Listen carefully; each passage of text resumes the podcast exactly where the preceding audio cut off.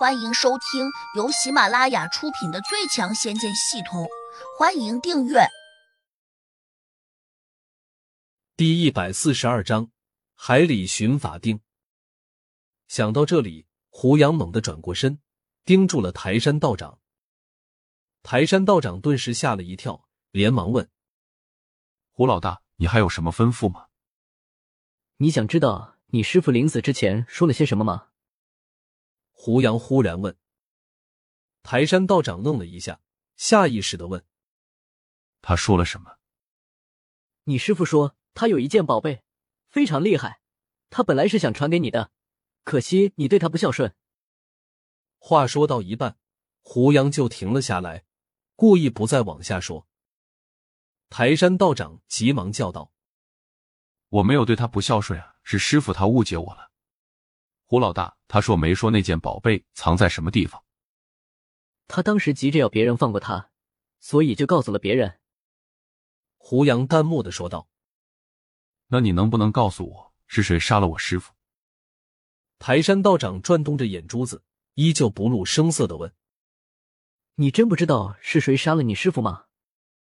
胡杨也假装糊涂的问：“我不知道，想必杀我师傅的人一定是个高人。”台山道长陪着笑脸说：“既然你不知道，那就算了，以后你再慢慢打听吧。”胡杨看了台山道长一眼，心想：“这只老狐狸还真会演戏，怎么也不肯暴露自己。那我就陪你慢慢玩吧。”出了道观，开车往山下走。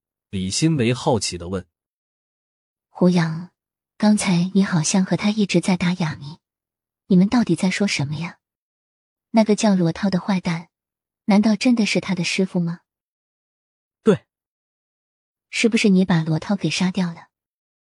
李新梅紧张的问了一句，又小声嘀咕：“杀人可是犯法的。”胡杨笑了笑，哄着他说：“罗涛是自己不小心掉进大海淹死的。”李新梅一听，顿时松了一口气。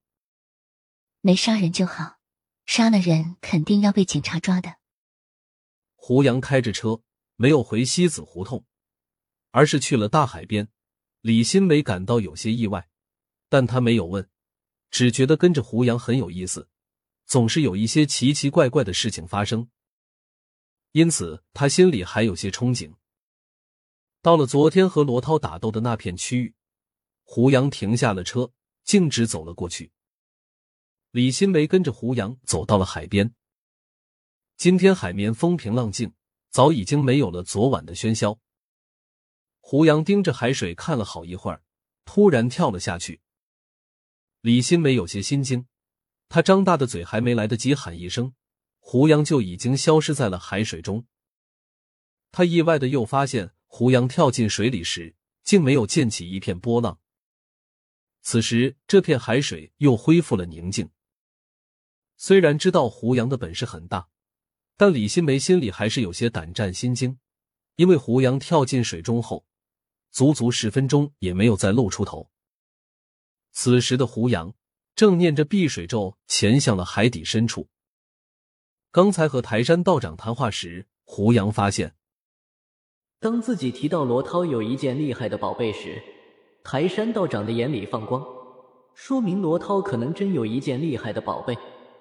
而他昨天和自己打斗时，虽然被九妹真火烧成了灰烬，但他的宝贝肯定不会被烧成灰。通常情况下，罗涛作为一个地灵，他身上多半也藏着一件储物的法宝。胡杨怀疑他的法宝可能掉到了海中，这才是他赶到这里来查找的原因。这一片海域很深，光线暗淡，即便是放出神识，也看不了多远的范围。胡杨只能耐心的查找。岸边，李新梅越等越着急。胡杨跳进海里面已经有半个小时了，在他的认知中，一个再怎么会潜水的人，也不可能在海里面待得了那么久。他忍不住就喊了起来。他这一喊，竟招来了两个正在海边散步的游客。这是一对中年夫妇，穿着优雅，一看就是有钱人家。女人关心的问李新梅：“你这是怎么了？我朋友掉海里面已经有半个小时了。李新梅的话还没有说完，那中年女人就数落起来了：“你是不是傻呀？掉进去半个小时了，你还不报警？正常情况下，只要他两分钟不出水面，你就应该找人来救他。”中年男人也摇着头，对李新梅表示极度的失望，但他还是理智的问：“你朋友穿了潜水设备吗？”“没有啊。”那他跳到海里面去做什么？遇到了想不通的事情吗？中年男人又问。李新梅连忙辩解道：“不是的，我朋友的本事很高。本事再高，也不可能在海里面待那么久。你不会把他当成鱼了吧？”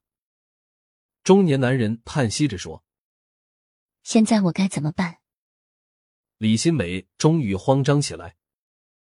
落水已经这么久了，没有办法了。大海如此宽阔，就算你找条渔船来打捞，也捞不起来的。姑娘，我看你还是节哀顺变吧。李新梅心乱如麻，忍不住就哭了起来。